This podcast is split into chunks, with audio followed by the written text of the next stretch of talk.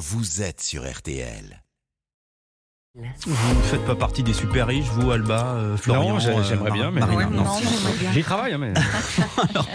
Florian Gazan, aujourd'hui c'est la journée mondiale du rhinocéros, Oui, une oui. espèce euh, menacée d'extinction. Et vous allez nous expliquer pourquoi une rumeur pourrait le faire disparaître définitivement. Oui, et ce serait Ross pour le rhino, un deuxième plus gros mammifère terrestre derrière l'éléphant. Il y en avait 500 000 au début du XXe siècle. Aujourd'hui, ils sont moins de 30 000.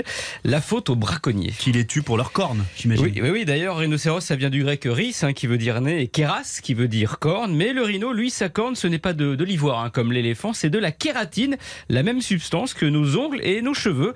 Quelque part, le rhinocéros, c'est comme s'il avait un gros orteil au milieu du nez et un ongle qui peut atteindre comme jusqu'à un mètre. Je vous raconte pas la, la taille du coupe-ongle. hein. Mais si c'est de l'ongle, pourquoi est-il si convoité? Eh ben ça, c'est la faute à la Chine, au Vietnam, car si pour nous, le rhinocéros, c'est l'Afrique, bah, trois de ces cinq espèces, aujourd'hui quasi éteintes, viennent en fait d'Asie. Et là-bas, la médecine traditionnelle est persuadée des bienfaits de la poudre de corne de rhino.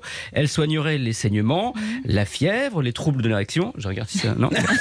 c'est mieux que le marabout de Paul Pogba. hein. Et c'est un peu vrai ou pas? Eh ben, on a étudié ça scientifiquement quand même, et en gros, bah non, pas du tout. Mais le problème, c'est que les croyances sont bien ancrées et qu'une rumeur a relancé le braconnage en 2008.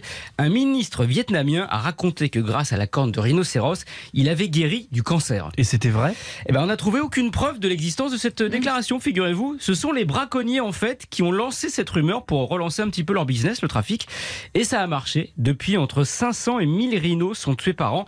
Et ça se vend à prix d'or, plus cher que l'or même ou que la cocaïne. Tiens, à votre avis, combien le kilo de corne de rhinocéros? Aucune idée. Entre 50 000 et 70 000 euros le kilo. Le pire, c'est qu'on a trouvé d'autres fausses vertus à cette corne.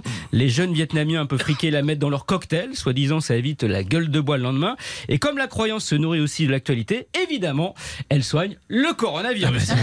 Alors que je le rappelle, prendre de la corne de rhinocéros, ça revient en gros à se bouffer les ongles. Merci beaucoup.